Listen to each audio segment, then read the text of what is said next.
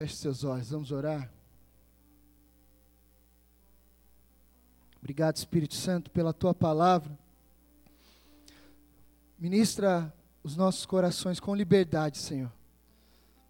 Nós abrimos agora a nossa vida, pedimos que o Senhor abra os nossos olhos do coração, traga sobre esse altar e sobre a tua igreja espírito de sabedoria e de revelação, Senhor. Tua palavra é poderosa, Pai para fazer tudo que nós não podemos fazer, como seres humanos naturais, Pai.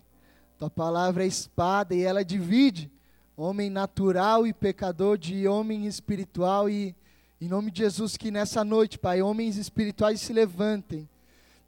Que homens naturais sejam sepultados aqui essa noite, sejam crucificados com Cristo. E propósitos voltem, nasçam e sejam estabelecidos sobre cada família representada. Essa é a palavra que liberamos, Senhor, sobre as vidas aqui, Jesus. Amém. Como eu disse, quero falar um pouquinho com vocês hoje a respeito de um assunto extremamente importante e precioso para nós como igreja e como cristãos. Uma responsabilidade nossa. Na verdade, é algo que nós nos tornamos e não que escolhemos.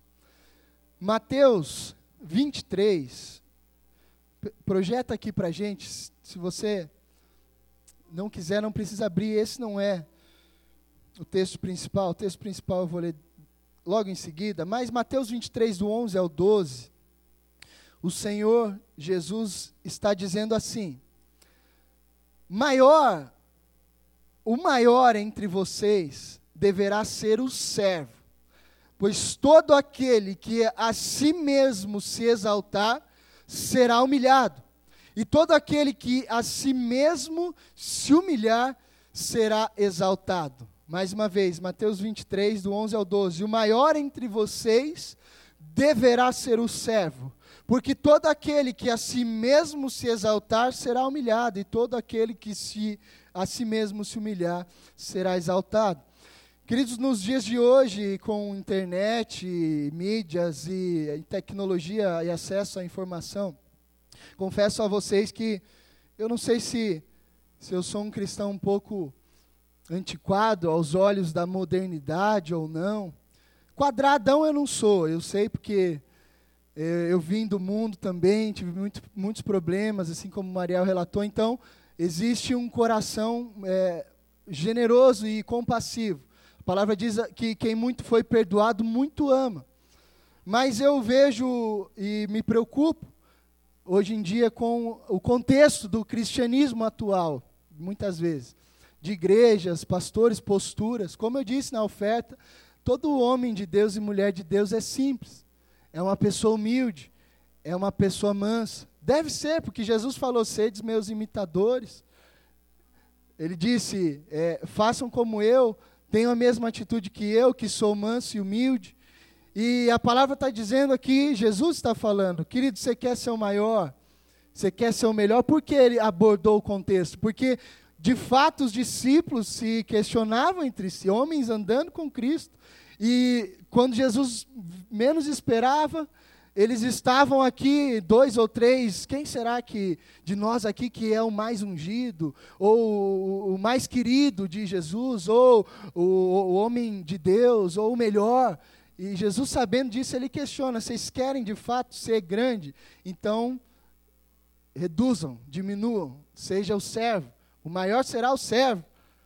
O maior será aquele que se doa, o melhor será aquele que voluntariamente entendeu que servidão não é escolha, servidão é estilo de vida. E todo cristão é servo. Amém, amados?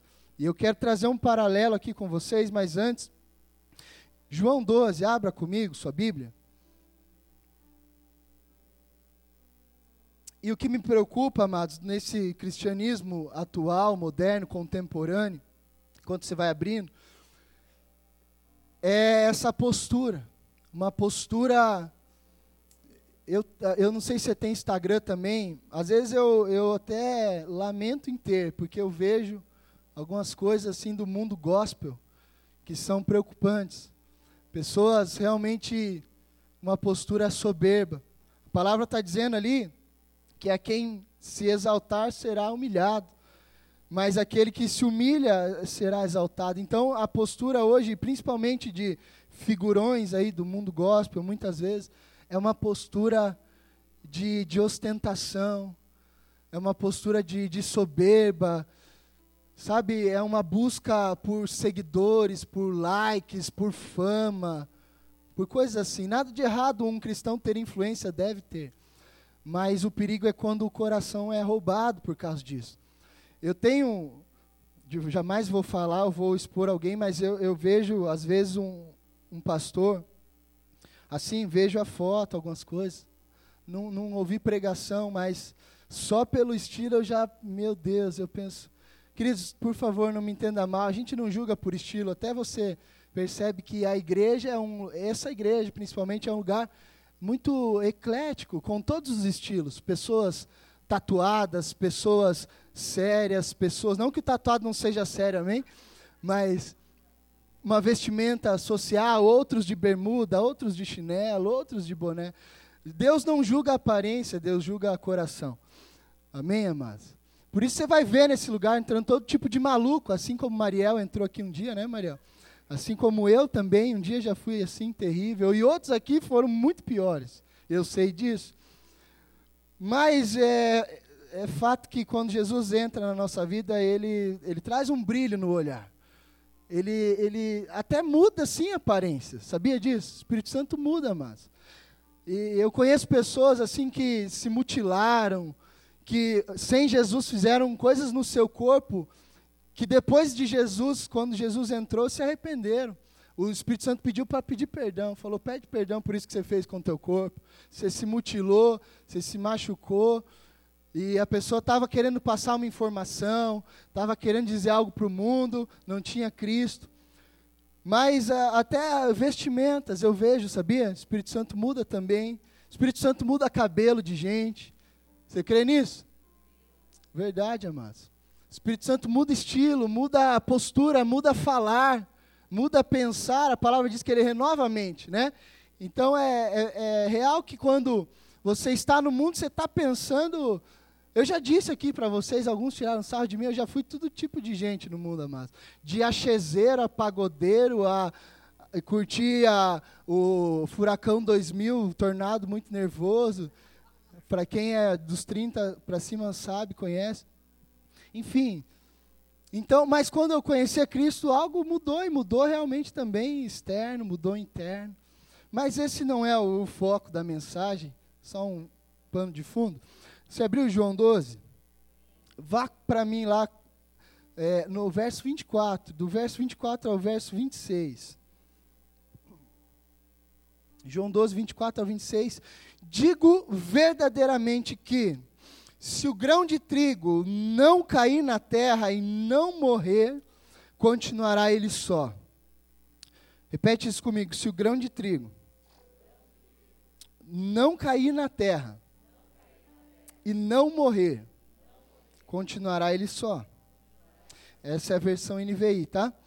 Mas se morrer, dará muito fruto.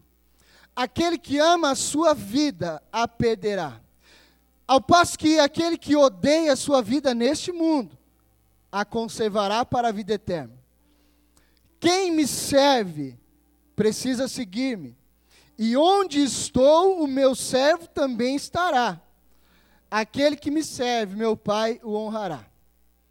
Queridos, o grão de trigo, ele representa a nossa vida. Pense comigo. Papai do céu, nosso Pai no céu, nos semeando na terra como grãos, como sementes. Pense um lavrador. Meu pai e seu pai é um lavrador. E quando ele nos olhou, ele colocou a minha vida e a sua nas mãos, e ele nos lançou à terra como sementes. E nós caímos aqui, planeta Terra. Viemos do céu para lá, retornaremos. Amém? Mas Pai nos semeou. Deus Pai nos lançou aqui para nos plantar. E ele diz: vocês são trigo, são grão, mas olhe só, para que a vida seja vivida como eu desejo, como eu espero, você que é um grão de trigo, filhinha e filhinho, deve cair aí, mas morrer morrer para que haja fruto. Então, o propósito do grão, o propósito da minha vida, da sua, é morrer. Você nasceu para morrer. Diga isso comigo, eu nasci para morrer. Parece incoerente, mas o evangelho é contrário ao raciocínio humano. Você nasceu para morrer, segundo a Bíblia, segundo Jesus Cristo. Aí você nascemos já morrendo. Sim ou não? Você nasceu, seus dias já estão passando, você já está caminhando à morte. Mas essa morte não é natural, é uma morte espiritual. Quando nós acordamos para a vida, quando nós acordamos para Cristo, quando Jesus vem para nós e se apresenta, eu passo então deixar de viver, entregando minha vida a Ele, agora para ser um homem morto para a carne, mas vivo no espírito andando com Jesus. Só frutifica quem morre, diga isso, só frutifica quem morre. Grão que fica vivo, queridos, é grão que escolheu o presente século. A Bíblia diz: se você amar essa vida, o que, que, que, o texto está querendo dizer? Se você amar o planeta natural, se você amar é, essa vida de todo o seu coração a ponto de dizer assim, cara, como eu amo a terra, eu amo as coisas do mundo. Amar a terra nós amamos como homens e mulheres de Deus, mas o texto está querendo dizer, se você amar as práticas terrenas do mundo, faz sentido? Se você estiver aqui dizendo, Cara, eu amo essa terra, eu amo o que o mundo oferece, eu amo pertencer ao mundo e me parecer com ele. Se você amar o mundo dessa forma, a palavra diz que você perde a sua vida. Que vida você perde? Você perde a vida após a morte. Faz sentido? Estou conseguindo me fazer entender? Você perde a vida que tem depois dessa vida. Se você amar o presente século e viver só para agradar a si mesmo, a sua carne, quando você for voltar para o pó, porque é para lá que nós voltamos, quando um caixãozinho fechar, eu e você dentro, e descer, e a nossa carne apodrecer, nosso espírito vive para sempre. E se eu não estiver acordado para Cristo, esse espírito que vive para sempre, perde a verdadeira e mais importante vida, que é a vida eterna. Mas a palavra diz: se vocês vierem a essa terra, não amarem o presente século, antes amarem a minha vida, serem obedientes a mim, se entregarem a mim, vocês vão perder essa vida natural. Sim, vão. Esse é o preço. Mas deixa eu falar: a eternidade está garantida. Viverão para sempre. Amém? Pastor, mas então é muito chato, é muito ruim. Porque por que, que eu estou aqui então se eu tenho que morrer? Na verdade, amado, você tem que morrer para as práticas do mundo. Amém? Nascer para Deus como um homem renovado e transformado. E você verá aqui, a partir desse movimento, a sua vida será muito mais incrível, interessante, impressionante, cheia de emoção.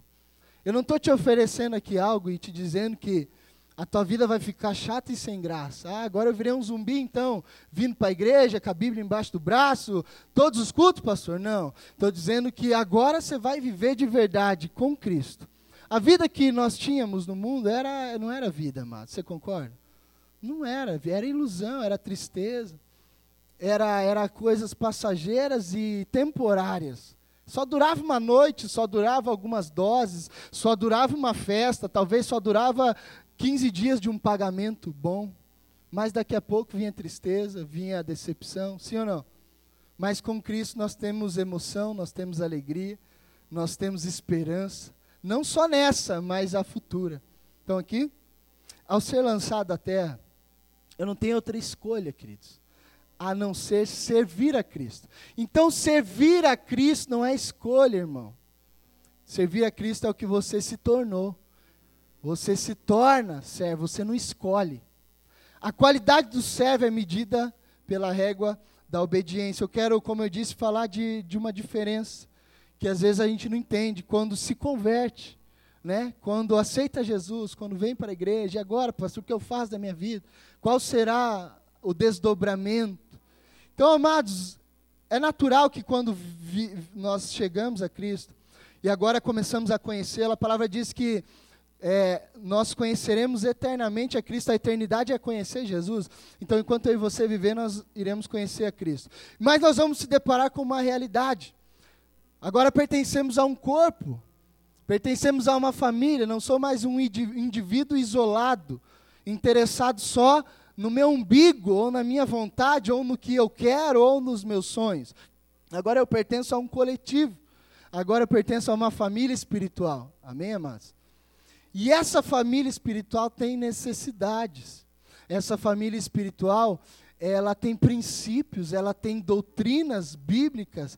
A família espiritual, o corpo de Cristo, precisa de mim e de você. E aí você vai se deparar com essa realidade, e de repente você vai sentir uma necessidade. E essa necessidade é de retribuir o amor que você está recebendo. E a gente pode chamar isso de serviço ministerial. Eu não estaria aqui hoje se um dia não me batesse uma vontade de servir a Deus. Né? Porque eu cheguei então, assim como você, num contexto evangélico, cristão, e ali eu recebi o amor de Deus, o amor dos irmãos, e eu fui tão impactado então por esse lugar de amor que eu não encontrei em outro lugar. E eu falei, uau, o que, que eu faço para retribuir esse amor? Então eu comecei a, a servir, a escolher, naquele contexto, escolher servir a Deus. Mas, quando eu escolho servir a Deus, é como se eu ainda estivesse no controle. Quando eu só escolho servir a Deus, fica comigo aqui, amém? É como se eu estivesse ainda vivo demais. Decidimos quem servimos e quando servimos. Quando a escolha, quando eu estou aqui falo, quero servir a Deus. Eu, eu ainda estou vivo demais. Por quê? Porque eu ainda não entendi algo muito importante. Quando eu escolho servir a Deus, eu ainda estou vulnerável. Porque, na verdade, eu ainda não entendi que não é simplesmente uma escolha. Porque quando é uma escolha minha, entenda que quando eu tenho opções, eu vou fracassar. Amém, amados?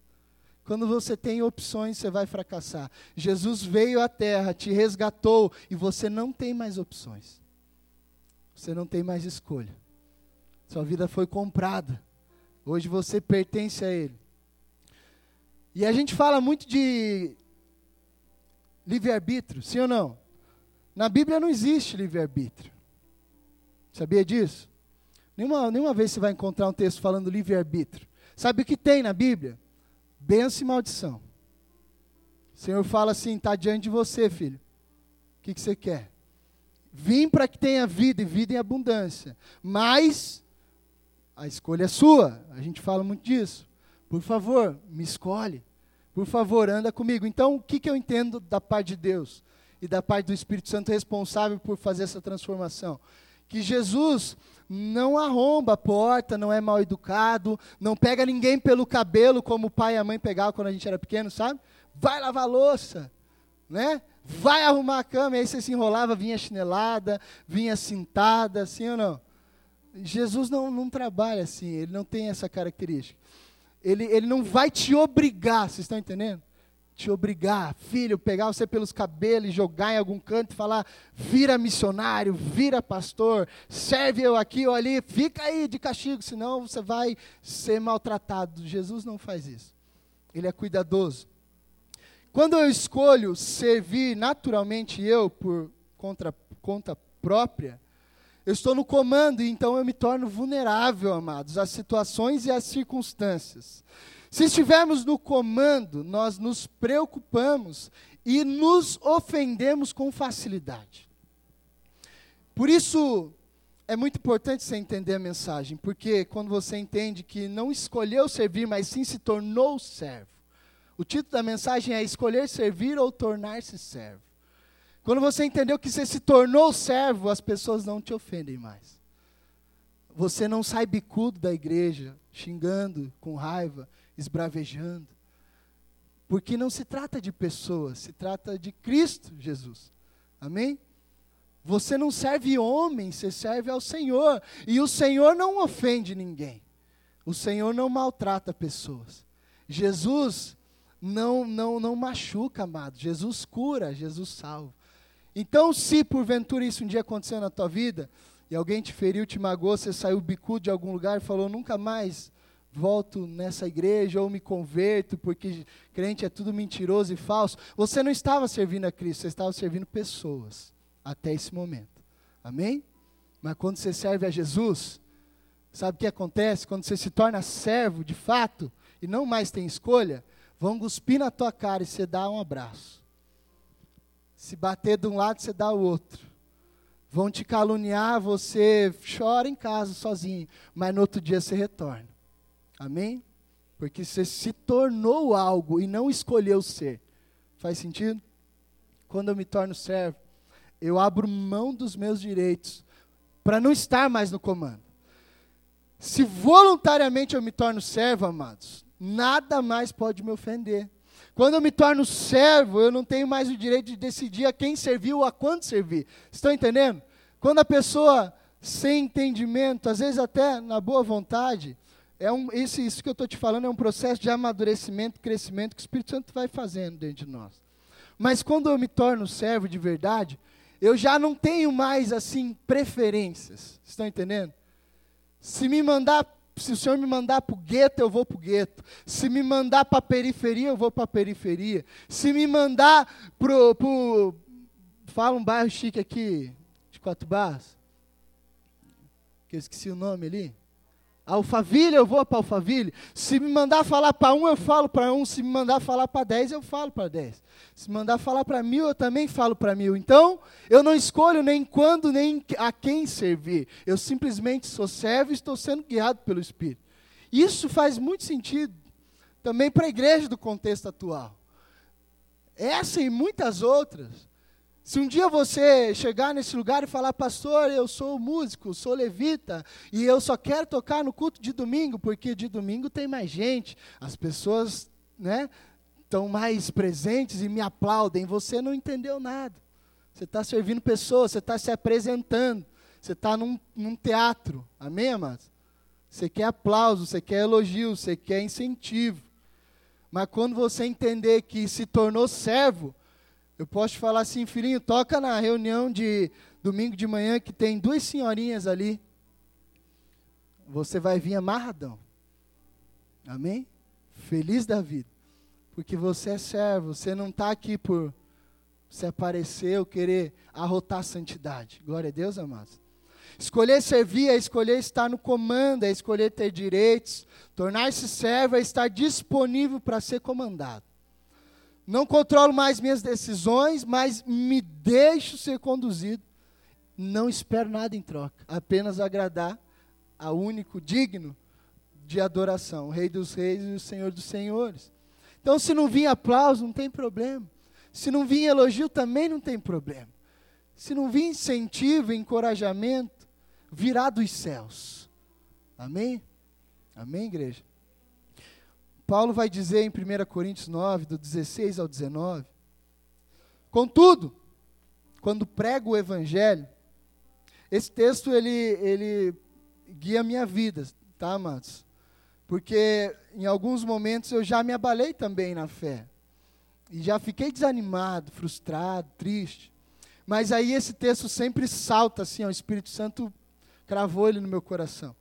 Paulo diz: Contudo, quando prego o Evangelho, não posso me orgulhar, pois me é imposta a necessidade de pregar. Ele diz: ai de mim se não pregar o Evangelho, ai de mim se não servir ao Senhor e fazer a sua obra, ai de mim se não cumprir o propósito que Ele me deu, porque eu sei quem eu era, eu sei de onde vim, Paulo está dizendo.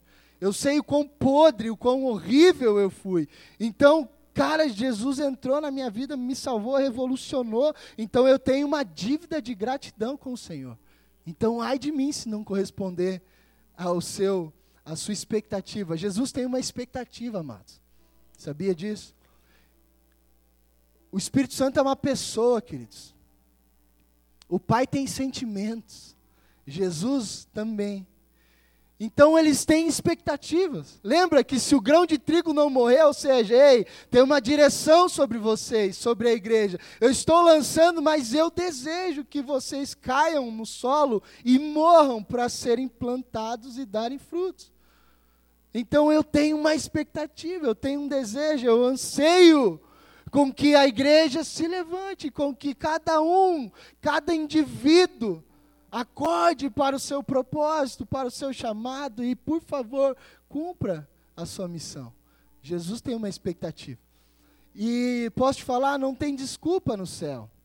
Quando você chegar diante do trono branco, que está em Apocalipse, não haverá desculpas, mas Senhor, o pastor não foi como eu gostaria, ou não me ajudaram, ou não haverá mas desculpas. Lógico que nós eu responderei pelo que cabe a mim como pastor, mas você responderá pelo que cabe a você como discípulo. Então, quando chegar diante do Senhor, mas Deus, era difícil o contexto. A cidade, o bairro, a família que o Senhor me, me colocou, não tinha como. Ele vai nos cobrar pelo que deixamos de fazer. Amém, amados? Paulo vai dizer no verso 19 do capítulo 9 da primeira carta aos Coríntios: Porque, embora seja livre, homem livre de todos, ele diz: Eu fiz-me escravo de todos para ganhar o maior número possível de pessoas. Paulo está renunciando sua liberdade, dizendo e entendendo que já não há mais liberdade para um homem morto, não há mais sentimentos para um homem morto, porque quando o Cristo está em mim, amados, a esperança da glória, não sou mais eu quem vivo, ele vive, então assim, não tem mais sentimentos, amém? Não me ofende mais, não machuca, entristece, mas passa. Homens mortos para si, vivos para Cristo, só tem uma missão: cumprir o seu propósito, o seu chamado. Então Paulo está dizendo, cara, eu sou um homem, eu posso até ser livre, eu posso até dizer para Deus, Senhor, não quero isso aí para mim. Eu posso até dizer isso, eu posso até sair daqui e me recusar a voltar aqui e ser um pastor. Mas, amados, pagarei um alto preço por isso. Porque a palavra diz que a quem muito é dado, muito será cobrado. E não se iluda. Talvez você olhe para mim e fale, coitado, pastor. Não, querido, está sendo muito dado para você também. Amém? Às vezes a gente é egoísta, né? Ixi, pastor, cada um com seus problemas. Você não fala isso? Ema, ema, ema, cada um com seus problemas? Né? Você já ouviu aquela? Nós temos dois problemas aqui. Um é meu e outro é teu. Não existe isso, amados. Eu tenho uma tarefa, uma missão, mas você tem uma também. Amém, queridos? Quando a escravidão é livremente escolhida e voluntária, nada pode me parar. Eu escolhi a escravidão. E sim, você não ouviu errado, é escravidão. A palavra diz exatamente isso e eu não quero adocicar o evangelho para descer redondo sobre o seu ventre para te ajudar a engolir mais fácil. O evangelho tem sua medida, tem a medida exata, amados. Presta atenção, o Evangelho tem a medida exata de ofensa e, e, e de confronto. Amém? Nem muita ofensa, nem muito confronto. Ele tem a medida exata. Cada um consegue suportar a mensagem da cruz. Exceto os que, como a Bíblia diz em Timóteo, levantam para si mestres, né? A palavra diz que nos últimos dias, o que, que vai acontecer, igreja? Estão aqui? Estão acordados? O que, que vai acontecer nos últimos dias? A palavra diz que os homens não suportarão a sã doutrina, não suportarão o evangelho genuíno, as boas novas do Cordeiro, e antes eles amontoarão para si mestres que falarão o que querem ouvir. E aí eles vão pegar, ah, não, esse cara, esse pregador aqui não, ele pega muito pesado. Aí ele vai na outra igreja, não, esse pregador aqui, esse pregador facilita demais. Não, esse aqui é legalista. Não, e aí você vai achar um que te agrada. Mas talvez o que te agrada é o que perverteu o evangelho real genuíno. Amém, amados? Então não procure para si um que agrada os seus ouvidos. A Bíblia diz que nos últimos dias os homens terão comichões nos ouvidos e quando se falar em evangelho genuíno, da graça, do arrependimento, santidade, os caras vão é, entrar em choque, em colapso, rangerem os dentes e dizer: Eu não quero esse evangelho, eu quero o evangelho da prosperidade, eu quero o evangelho da facilidade, eu quero o evangelho que me proporcione bens, eu quero o evangelho, enfim. Eu não quero a porta estreita, eu quero o evangelho da porta larga. Cuidado, amados.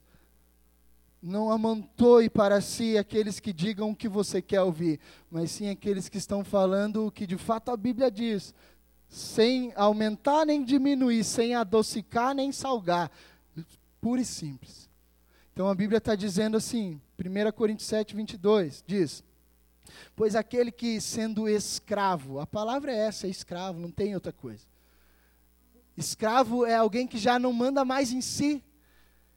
E eu e você nos tornamos escravos, queridos. Eu sou escravo de Cristo, e eu digo isso com muito orgulho.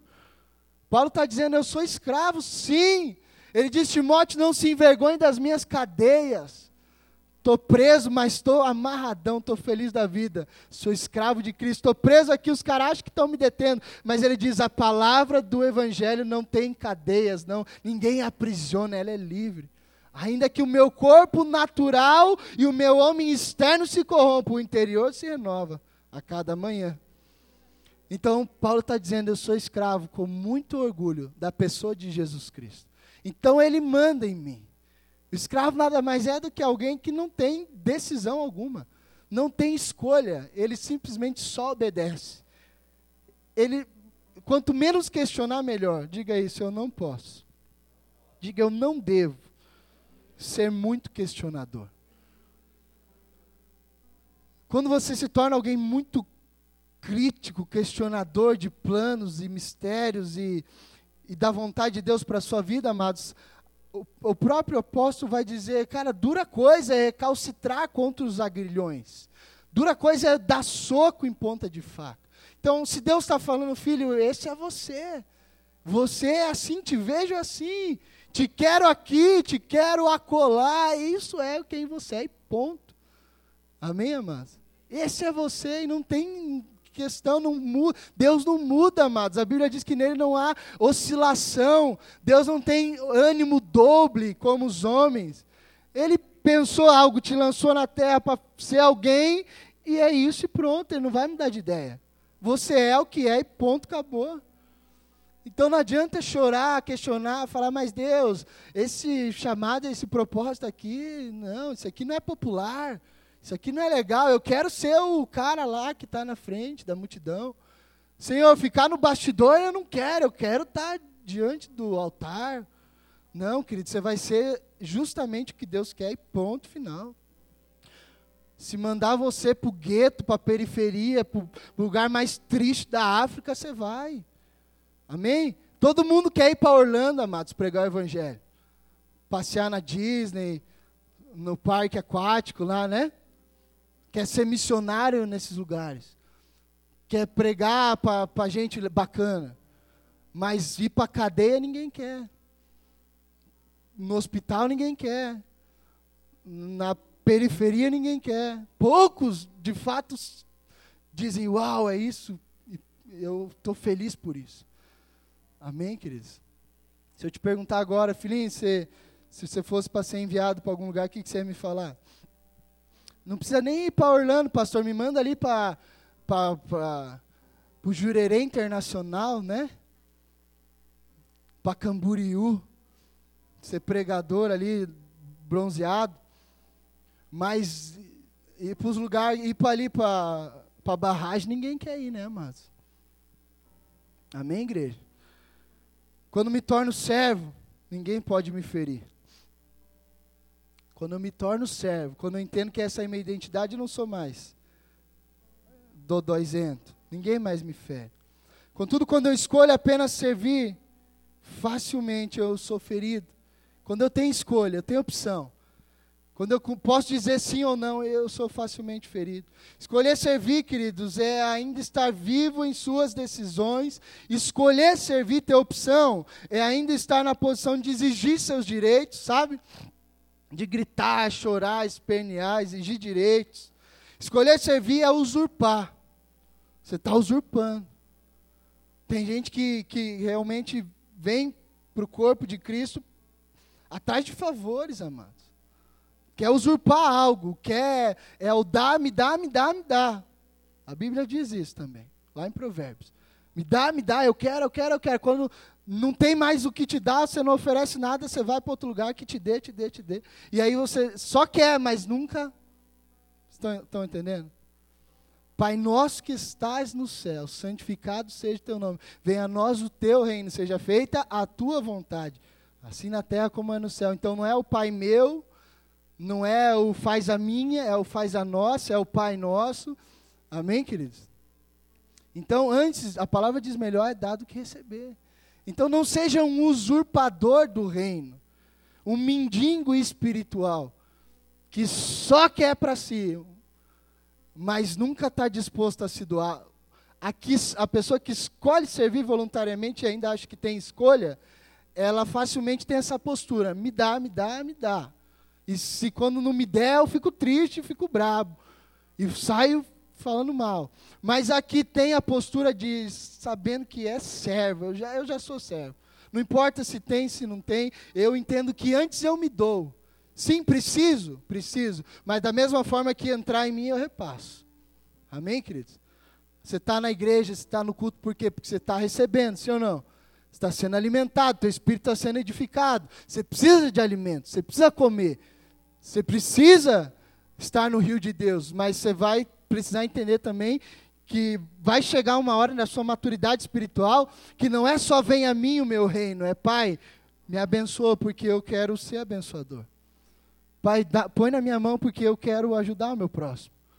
Não é assim, pai, me dá um salário maravilhoso porque eu quero um carro do ano. Não. Senhor, me, me abençoa nas minhas finanças porque eu quero ajudar a irmãzinha aqui, minha vizinha, está passando necessidade.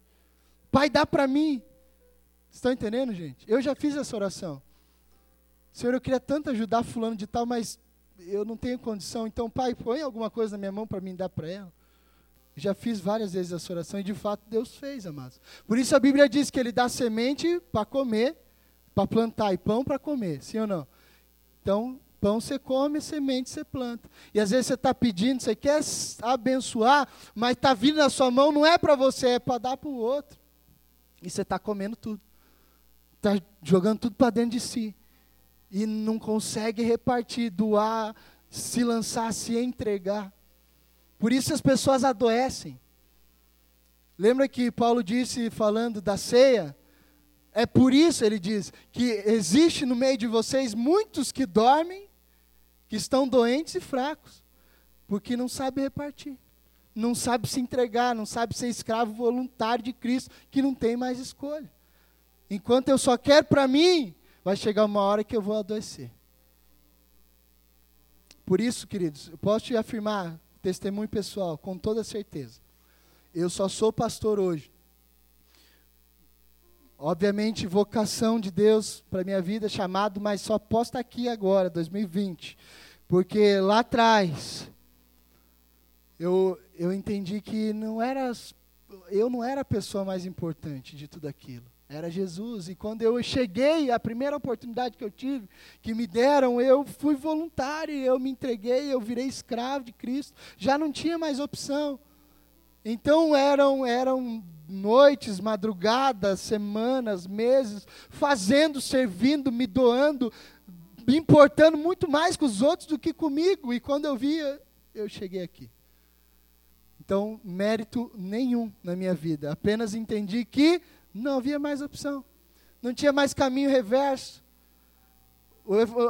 A conversão não é 360, porque 360 você volta para o mesmo lugar, é 180. Está indo para lá, converteu, você vai, vai nadar contra a correnteza, amados. Amém? E esse evangelho não vai te machucar. Ele vai te edificar conforme você se doa. Ele te cura, ele te sara. Posso te dar um, o remédio da depressão aqui? Remédio para pessoas que estão sofrendo de depressão. Vai agora no hospital de câncer. Agora não, vai estar tá fechado, mas vai amanhã e entra na ala dos cânceres do, do, das crianças, câncer terminal. Ou vai ali no centro, debaixo da ponte, leva uma cesta básica para alguém, leva uma marmita, tira do teu armário, faz uma oferta na vida de alguém e você vai ver que o cara, o poder que existe no ato de servir as pessoas. Porque conforme você isso é incrível, mas você se torna canal de Deus. Presta atenção. Mas, pastor, eu estou em depressão, eu quero para mim uma cura. Sim, mas seja o canal de Deus para alguém, porque a cura passa por você e você é o primeiro a ser atingido. Você está sendo canal, você está sendo instrumento. Está vindo em você indo para o outro. Então a primeira pessoa a ser abençoada é você. Tornar-se servo é ser doador. Tornar-se servo é abrir mão. Tornar-se servo é uma decisão para a vida toda. Filipenses 2, do 5 ao 8. Seja a atitude de vocês a mesma de Cristo Jesus, que, embora sendo Deus, não considerou que ser igual a Deus era algo a que devia se apegar, mas esvaziou-se de si, vindo a ser servo, tornou-se semelhante aos homens, e sendo encontrado em forma humana, humilhou-se a si mesmo e foi obediente, até morte e morte de cruz. Então eu e você obedecemos até o fim. Não tem negociação, não tem essa mudei de ideia, agora não, eu não quero mais. Não, quer dizer, a obediência até o fim. Lembra, a régua do servo é a obediência. Escolher servir, queridos. Quando eu escolho servir, eu obedeço apenas até onde me agrada. Pastor, o que eu posso fazer aí na igreja? Você escolheu, bacana, coração voluntário e tal. Vamos lá, querido, vamos limpar o banheiro. Um ano limpando o banheiro. Dois anos, três anos. Você escolheu. Não foi chamado, não foi vocação. Entendam, amados? Muito importante, trazendo um gancho para a palavra. Por favor, só faça aquilo que Deus te mandou fazer. Amém, queridos? Mas, pastor, eu quero ajudar, bacana, queridos, motivação legal.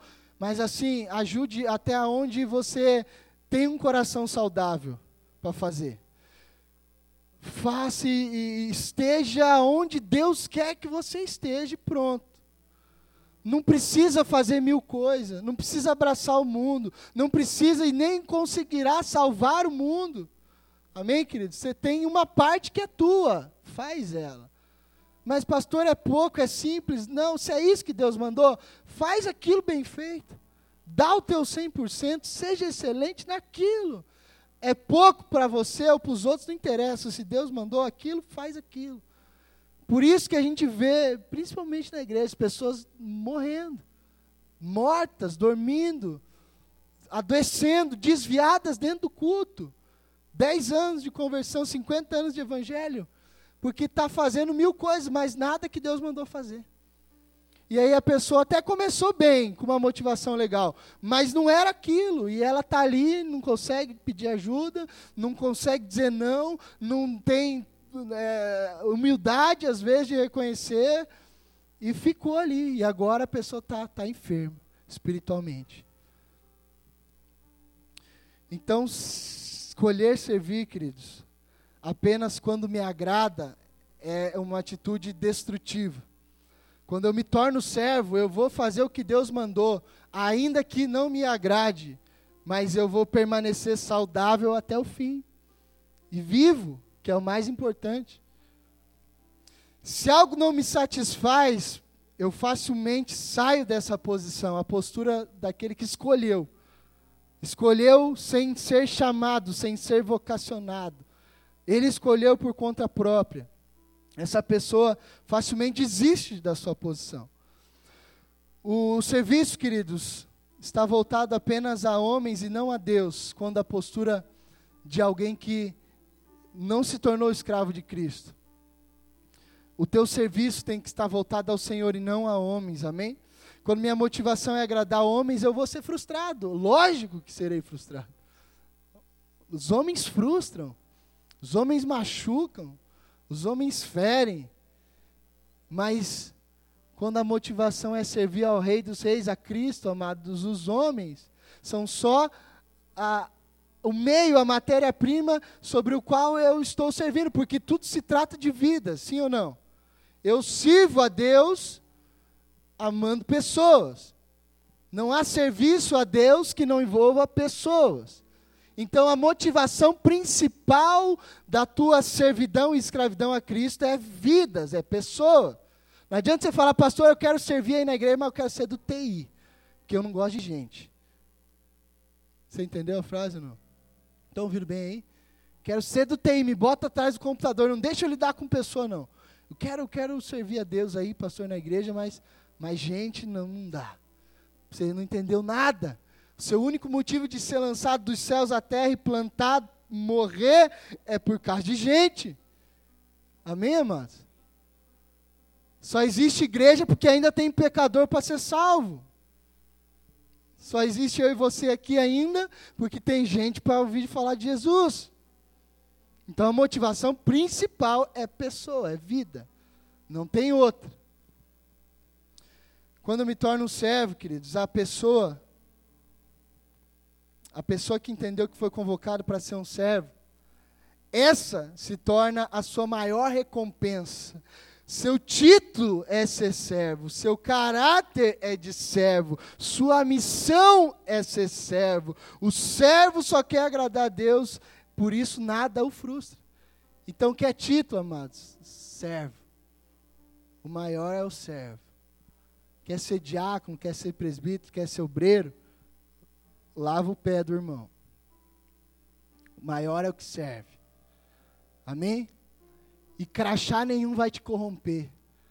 Crachá nenhum vai te acabar com o seu caráter e com a sua com a sua conduta. Tem muita gente, amados, isso é muito complicado, que às vezes não. Isso acontece até, eu vou usar até pastores, a, a, a, a meus irmãos. Tem muito pastor que virou pastor porque não, não, não se deu bem na vida, não tinha nada para fazer. O cara não, não, não se achou em lugar nenhum. Ele, ele não, não soube ser um bom profissional em alguma empresa ou um bom obreiro. E aí ele olhou para a igreja e falou, um dia no seu lugar, assim, olhou para o pastor e falou, pastor deve estar tá ganhando bem. Olha o carro dele, ó a família, sei lá, está corado, deve estar tá comendo bem, eu vou ser pastor. E aí ele abriu uma igreja. Mas por ganância, por soberba, Pedro vai falar isso. Pastorei o rebanho que há no meio de, de vocês, por amor, por humildade, com mansidão, não por avareza, não por, por soberba, não por ganância. E aí você vê aí milhões de igrejas abertas em toda esquina, cada esquina uma igreja pessoas não vocacionadas que olharam para isso e falaram: que legal, eu quero falar para as pessoas alguma coisa, e viraram isso, sem vocação, sem comissionamento, sem envio apostólico. E aí você vê o povo perecendo, se machucando, sendo ferido, maltratado. Então, queridos, quando você vier, estiver com Cristo, vocês que já estão, por favor, não deixe autoridade nenhuma, crachá nenhum te corromper. E agora, porque você talvez não conseguiu ser bem sucedido ali fora, agora aqui dentro te deram um cargo. Você está cuidando do estacionamento da igreja. Na primeira oportunidade, você vai pisar em alguém. Você vai ferir alguém. Porque você ganhou um crachá que lá fora você não ganhou. Você ganhou uma autoridade. O pastor olhou para você e falou: faz isso aqui. Você falou: Uau, agora é minha hora. Vou maltratar, vou ser o cara. Não entendeu nada. O servo lava o pé. Jesus falou antes de morrer o quê? Senta aí, gente, que eu tenho um papo sério. Toalhinha no colo. E deixa eu te falar, a função, a função que Jesus fez ali de lavar o pé, mas era a função mais desprezada e, e horrível, descartável da época. Só lavava pé escravo e quem não tinha é, é, uma linhagem, quem não tinha dinheiro, então você tinha lá, você era uma pessoa meio bem de vida. Na tua casa tinha um servo que ia lavar o pé dos visitantes. Jesus se colocou nesse lugar. E aí por isso Pedro se espantou, falou: Não, você lavar meu pé? Não. Jesus falou: Pedro, eu preciso fazer vocês entenderem alguma coisa aqui. Os fariseus, esses caras aí que estão pregando esse evangelho aí, está tudo errado. Eles querem honra, eles querem os primeiros lugares, eles querem ser vistos nas praças, eles colocam sua melhor vestimenta e saem andando vagarosamente, fazendo as suas longas orações, quando na verdade só querem extorquir as viúvas. Pedro, deixa eu te falar, o Evangelho não é isso, o Evangelho é de servos, pessoas que vêm se doar à terra, lavar o pé dos outros, servir as pessoas, amar gente, amar gente que não merece. Amém, amados? Isso é Evangelho. enquanto você escolher servir e estiver amando, só enquanto te tratam bem, quando alguém te tratar mal, rapidamente você vai fugir e nunca mais volta. Porque você escolheu aquilo. Mas quando você se torna aquilo, o servo, o escravo, vão cuspir na tua cara. Vão meter facado nas tuas costas. Vão passar rasteira. E pior, os que você mais amou. Eu, eu conheço, assim, amados, ali, principalmente em Curitiba. O pastor Bigardi, meu pastor, é um pastor muito generoso. Já pagou parto para mim, da, das crianças. Pastor muito abençoador. E, e os caras que mais acabaram com a vida dele, assim, foram os caras que ele mais ajudou. Pastores amigos que chegar queriam matar ele. E ele falava, cara, esse cara foi o cara que eu mais ajudei. Amém? Se coloque de pé, eu quero ler um último texto. Colossenses 3, 17, do 23 ao 24. Tudo o que fizerem, seja em palavras ou em ação, façam-no em nome do Senhor Jesus, dando por meio dele graças a Deus Pai. Tudo o que fizerem, façam de todo o coração, como para o Senhor e não para os homens sabendo que receberão de quem? Do homem, do Senhor. Receberão do Senhor a recompensa da herança. E é a Cristo, Senhor, que vocês estão servindo. Vamos orar.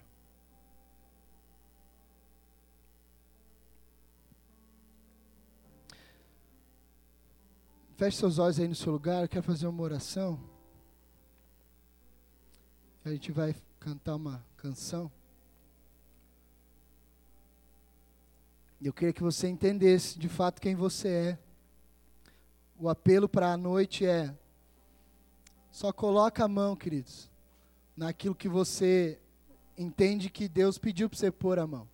Só faz aquilo que você se sente impulsionado a fazer, vocacionado a fazer. E quando fizer e quando se colocar nesse lugar de escravo de Cristo, entenda, você não tem mais sentimentos. Você não tem mais escolhas. A palavra disse ali que ele se tornou servo, humilde, podia ser Deus, podia vir para a terra e usurpar e usar do seu poder que tinha no céu, mas ele não fez. Ele veio ensinar eu e você a ser humilde, manso, lavar o pé dos outros, amar os que não são legais, perdoar aqueles que você não quer perdoar, sabe? Isso é, é ser escravo de Cristo, não é, não, você não tem opção. Saiba, quando você estiver de fato andando com Cristo em obediência, não há mais opção. Você só sabe obedecer. E nesse lugar de obediência, a recompensa vem do Senhor e não de homens. Eu não sei que homens já te fizeram até aqui, mas eu sei que se o teu coração é um coração genuíno, se a tua motivação é genuína, Jesus te recompensa e te abençoa. Se você serviu até aqui só homens, certamente homens te frustrarão, certamente homens irão te decepcionar. Mas quando você serve a Cristo, Ele jamais vai te decepcionar. Obrigado, Senhor, pela tua palavra, Pai.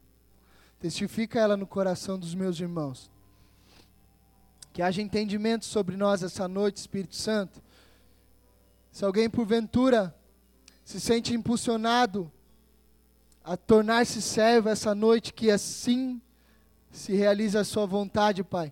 Mas que aqueles que se tornarão servos, de fato escravos, e os que já são escravos de Cristo, entendam que não há mais volta para nós. Isso é quem nós somos e amamos ser escravos de Cristo. Somos servos do Senhor com a orelha furada, Pai. Decidimos estar contigo. O Senhor não nos obrigou a nada. O Senhor não nos pegou pelos cabelos. O Senhor não nos impôs nada. Pelo contrário, Pai, nós nos deparamos com o teu infinito e imenso amor. E mediante a esse amor, Pai, não há outra coisa a fazer senão retribuir. Por isso te servimos, Pai. Não somente por uma escolha nossa, mas porque nos chamou para isso. Somos o trigo lançado à terra e estamos sendo plantados, mortos. Assim como a tua palavra diz, Pai, se não morrermos, não há fruto. Se, se eu não morrer, eu não frutifico. Enquanto eu estou vivo demais, não produzo nada. Por favor, Senhor, que possamos ser uma igreja que de fato se doa, se compromete, que ama, que tem compaixão, que perdoa.